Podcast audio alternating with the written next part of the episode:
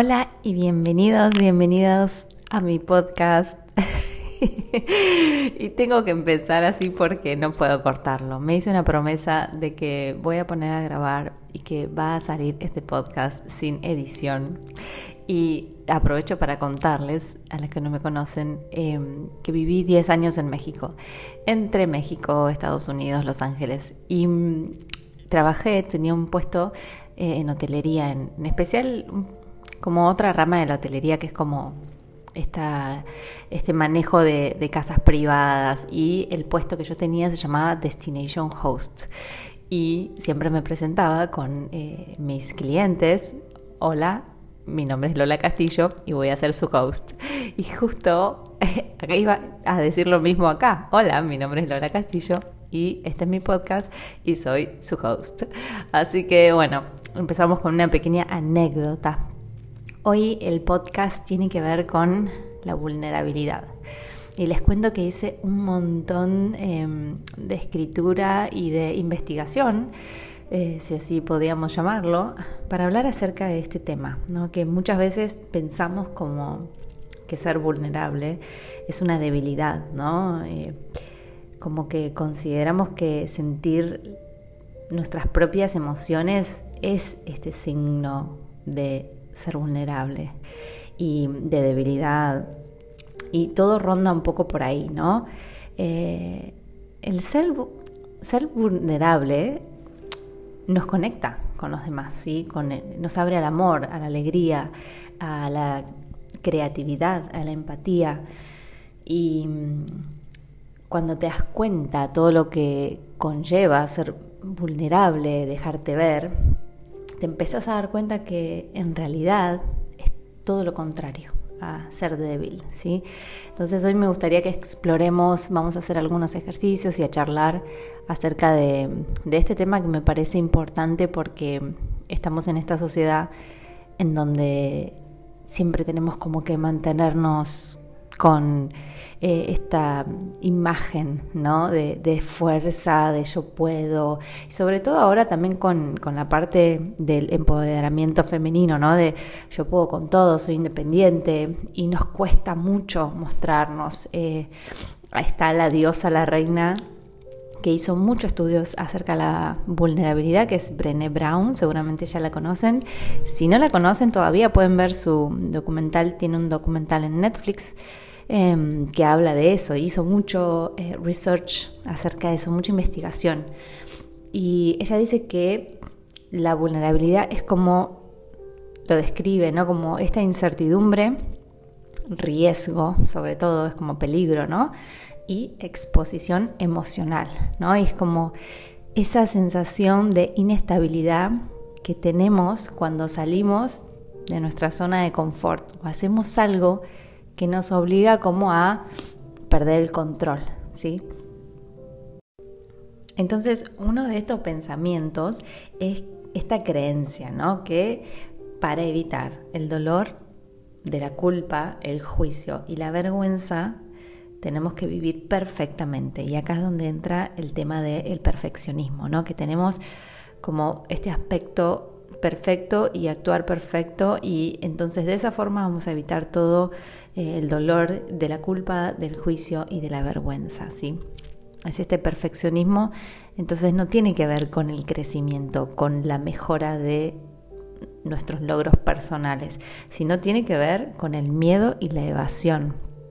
Y cuando leí estas palabras me quedaron muy grabadas porque me hizo automáticamente reflexionar en qué es la vulnerabilidad para mí, qué significa ser vulnerable, si, si lo practico, si, em, en, qué, en qué áreas de mi vida. Me pasa mucho cuando estoy por lo general aprendiendo en algún curso, eh, estudiando algo nuevo, capacitándome, que trato de, inmediatamente llevar toda la práctica, ¿no? de, de mirarme a mí.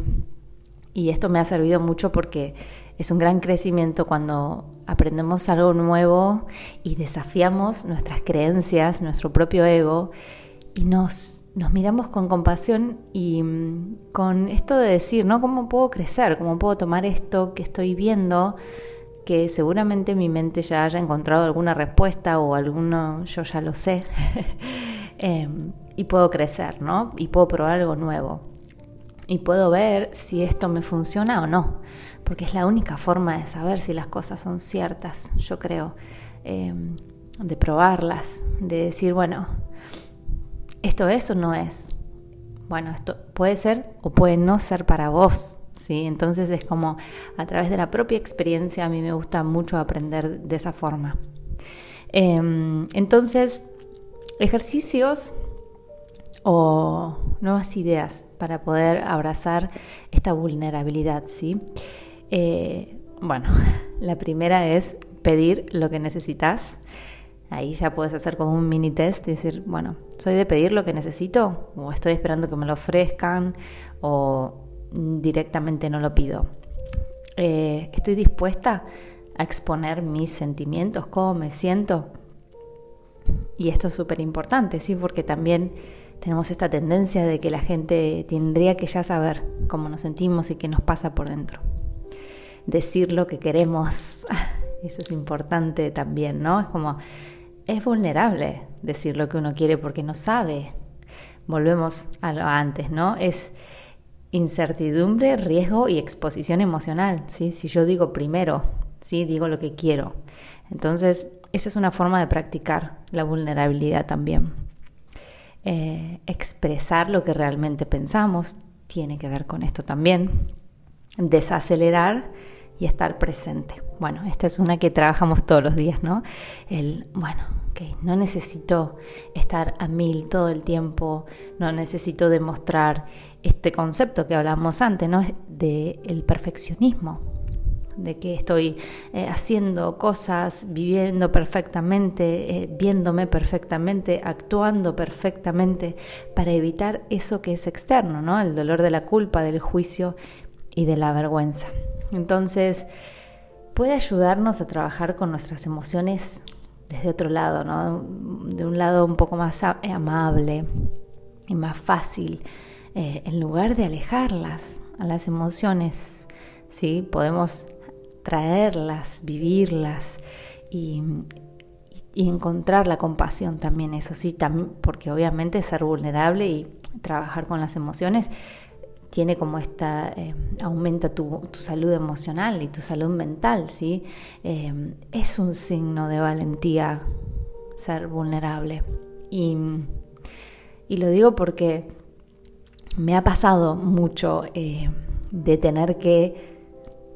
Hay momentos y situaciones me encantaría que me dejen en comentarios qué piensan de esto realmente en Instagram o en cualquier medio que estemos conectados cuando uno ya no le queda otra que ser vulnerable, ¿sí? Porque ya es como, hay un cansancio que es como, bueno, necesito decir lo que me pasa porque ya no puedo más, ¿sí? Necesito hablarlo de corazón. Y eso nos lleva a esta aceptación, somos valientes, ¿no? Porque aceptamos lo que realmente somos y lo que realmente sentimos. Entonces, ¿por qué es tan difícil ser vulnerable, sí? Hice un poco más de investigación, porque me llama mucho la atención, la verdad, de por qué nos cuesta tanto bajar la guardia, ¿no? Siempre está esa coraza, esa coraza, que obviamente ya es, em, siempre decimos, ¿no? Bueno, tengo esa, esa coraza para protegerme, pero en realidad esa coraza lo único que hace es alejarnos, si no permite que conectemos. Entonces, eh, hay un estudio nuevo que hicieron en Alemania, y acá tomé algunos apuntos que dice que, bueno, que tiene que ver con esta investigación también que empezó Brené Brown. Em, y dice que nosotros juzgamos más duramente a nosotros mismos que a los demás cuando nos exponemos, ¿no? Como que nos encanta ver la verdad cruda y la apertura, ¿no? De en otras personas, verlo, pero en realidad nos da miedo que la vean en nosotros. Entonces, la vulnerabilidad es valentía en ti, en otra persona, e inadecuación en mí. Estos investigadores, les paso el dato, em, tienen, bueno, hicieron un montón de entrevistas cualitativas y ver, querían ver qué pasa debajo de, de esto, ¿no? Como recopilar un poco más de datos y entonces reclutaron a cientos de estudiantes alemanes para que compartieran sus percepciones sobre la vulnerabilidad. En distintos experimentos los estudiantes se imaginaron a sí mismos o a otra persona en diferentes situaciones de vulnerabilidad, confesando sus sentimientos románticos por un mejor amigo, admitiendo un error costoso en el trabajo, pidiendo ayuda a un antiguo jefe o desnudando sus cuerpos imperfectos en una piscina. O sea, esas eran las situaciones, ¿no? Entonces calificaron el grado de vulnerabilidad en la situación de cada una, cómo se sentían ellos y cómo evaluaron, ¿no? Eh, como un acto de fuerza o como un acto de debilidad, como algo deseable o como algo que hay que evitar. Entonces, casi todos estuvieron de acuerdo de que estas situaciones de tensión eran vulnerables. Mostrar tu cuerpo desnudo en una pileta, por ejemplo, independientemente de quién tuviera que pasar con ellas, por ellas, ¿no? Como que todas las personas iban a ser vulnerables. Pero como había previsto ya Brené, los estudiantes interpretaron esa vulnerabilidad de distintas formas. Por ejemplo, la veían de forma más positiva cuando era otra persona la que se arriesgaba y no ellos mismos. Lo mismo pasó con otra situación no imaginaria cuando se les dio a estos alumnos que iban a improvisar una canción frente a un público o a ver cantar a otros estudiantes. Por suerte para ellos, porque nadie tuvo que subirse al escenario. Esto era como imaginario. Entonces, ¿por qué la vulnerabilidad es más admirable cuando lo hace otro? ¿Sí? Entonces, para averiguar qué pasaba por la cabeza de, de estos chicos, estos investigadores preguntaron a algunos de ellos cómo se imaginaban los escenarios, de forma concreta o abstracta, muy detallada o no, y observaron un patrón revelador.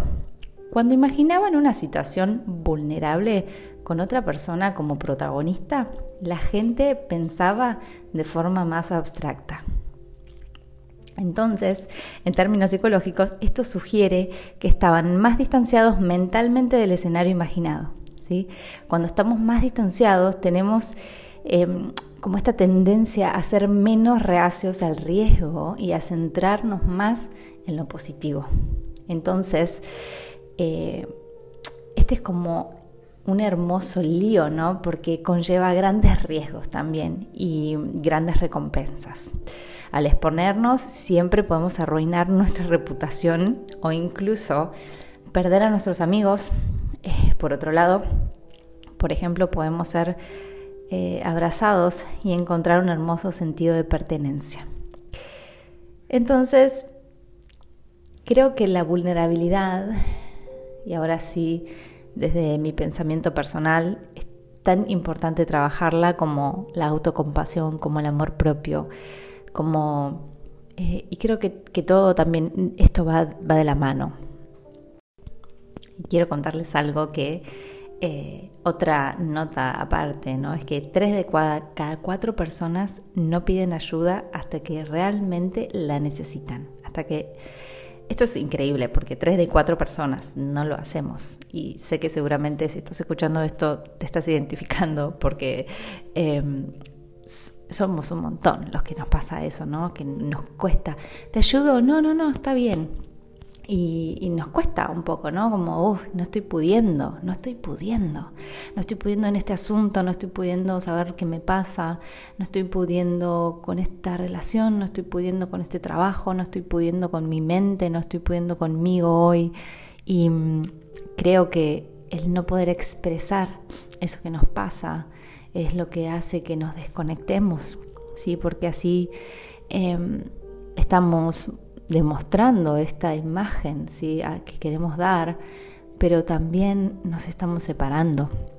Y eso no nos hace bien a nadie porque eh, estamos conectados, necesitamos conectarnos. Les voy a contar una historia. Cuando yo empecé a dar mis clases, eh, al principio, en los primeros años, eh, no sabía realmente sobre este poder de la vulnerabilidad. Entonces, imagino que esto le debe pasar a, muchos maestros, maestras, eh, de cualquier ámbito también, ¿no? Cualquier persona que esté como sosteniendo el espacio para, los demás. Eh, para mí, sostener este espacio emocional, físico, para mis alumnos era clave, eh, pero no sabía quizás hacerlo para mí. Nadie te enseña esto en, los teacher trainings, eh, o al menos en ese momento no era tan común hablar de esto como lo es ahora. ¿sí? Este documental se hizo muy nuevo hace muy poco y, es algo que siempre incluyo en todos eh, mis programas, en los talleres, en lo que enseño. Eh, esto, ¿no? De trabajar con la vulnerabilidad y crear esta conexión, porque somos más parecidos que diferentes. Y mm, entonces, bueno, un día estaba hablando en una clase acerca de este tema que era nutrirnos como lo hacen nuestras madres, ¿no? Como darnos todo esto, este cariño eh, hacia nosotras mismas. Y hacía poquito había fallecido mi mamá y mientras hacíamos un ejercicio de visualización eh, que yo estaba guiando en un escenario, se me vino su imagen la imagen de mi mamá, eh, y de repente empezaron a fluir y a brotar lágrimas sin parar. Y yo tenía los ojos cerrados. me acuerdo y me late fuerte el corazón. Y no sabía, qué, no sabía cómo hacer en ese momento para frenar todo, porque estábamos en un entrenamiento que además se estaba filmando y yo por dentro no podía parar, no podía juntar todas las partes de mí que, estaban ¿no? en esta situación, en este llanto que no podía, no podía parar. Eh, entonces era muy difícil para mí manejarlo en ese momento. Estábamos eh, haciendo otra cosa que no tenía nada que ver con lo que me estaba pasando eh, y quería dejar de llorar, pero no podía. No podía sostenerlo, no podía juntarme, sentía que me dolía el corazón. Eh, no me había dado cuenta cuánto la extrañaba, cuánto la extraño. Y en ese momento se para una alumna eh, de la primera fila y me abraza, enfrente a toda la clase. Y luego vino otra que la abrazó a ella y a mí. Y luego vino otra que nos abrazó a las tres. Y así todas las mujeres que estábamos en ese lugar estábamos conectadas con un gran abrazo. Fue el momento más difícil y el más hermoso que viví dando clases como maestra. Me aflojé por completo y me dejé sostener. Fui vulnerable completamente, completamente. O sea, no estaba como desarmada, completamente, eh, no podía hablar ni siquiera. Eh, y desde ahí, desde ese día, que pude conectar con otras chicas, eh, otras futuras maestras que ahora son maestras, que nos seguimos hablando, que también habían perdido sus mamás y, nos, nos volvimos muy, muy unidas. Y es algo muy hermoso cuando realmente nos damos cuenta que a veces estamos sosteniendo cosas y cuando logramos decir cómo nos sentimos, expresarlo, ya sea un llanto, ya sea un dolor, ya sea lo que sea que te esté pasando, te das cuenta como hay otra gente que también le está pasando lo mismo y pueden estar ahí una para la otra. Entonces, nada, fue uno de los entrenamientos más hermosos, más miedosos, porque no sabía qué iban, qué iban a decirme mis supervisores, ni sabía qué, qué iba a que no sabía nada, pero estaba muy feliz em, viviendo ese momento una vez que lo dejé, ¿no? Dejé como caer esta guardia y siempre, siempre me aseguro que en cada entrenamiento, en cada... Es más, ahora nos estamos preparando para mi programa Renacer, que es mi primer programa y me causa gracia porque eh, siempre se abren estos espacios de vulnerabilidad, de contar nuestra historia, de, de expresar cómo nos sentimos, y, me da mucha felicidad de que, de que se abra este espacio para, para sostenernos, para crecer, para hacernos preguntas sobre todo. ¿no? Damos todo tan por hecho, ya sé, em, aprendí tal cosa o ya lo sé, que muchas veces estamos como en este loop, ¿no? De que no avanzamos, pero tampoco eh, estamos pudiendo salir y romper este ciclo. Así que eh, ejercicios para conectar con tu vulnerabilidad, pedir, aprender a pedir, estar dispuesto, dispuesta a exponer cómo te sentís, tus sentimientos, decir lo que querés, expresar realmente lo que pensás eh, y también estar en el presente, ¿sí? Es importante eso, porque mm, esta vulnerabilidad puede abrir y puede hacer maravillas con nosotros mismos. Y es más, en este podcast me atreví a contarles esta historia que nunca la cuento, creo que eh, esta es la segunda vez que le cuento a alguien y, creo que no hay mejor forma de que de poder eh, abrir esas puertas, ¿no? Y poder darnos cuenta de que a veces pensamos que estamos solas o que estamos solos, pero hay muchos corazones que están resonando como nosotros y muchas personas que están eh, en algún camino que se parece al tuyo y que se pueden acompañar. Así que gracias por estar ahí. Nos vemos la semana que viene con otro tema súper interesante que espero que genere también preguntas y que, mm, que, despierte partes en nosotros y en nosotras para, para generar ¿no? algo, algún cambio, algún cambio en nuestra perspectiva, en nuestra forma de ser, en algo que quizás no nos estábamos dando cuenta y que puede traer un poco de, información y un poco más de luz para que puedas vivir eh, cada día un poco más en tu esencia, en tu esencia auténtica honrando quién sos, honrando lo que sentís, honrando tu camino y honrando tu proceso, estoy segura que no es igual el de ninguna otra persona. Y eso lo hace único y maravilloso. Así que nos vemos la semana que viene en el siguiente episodio y nos escuchamos.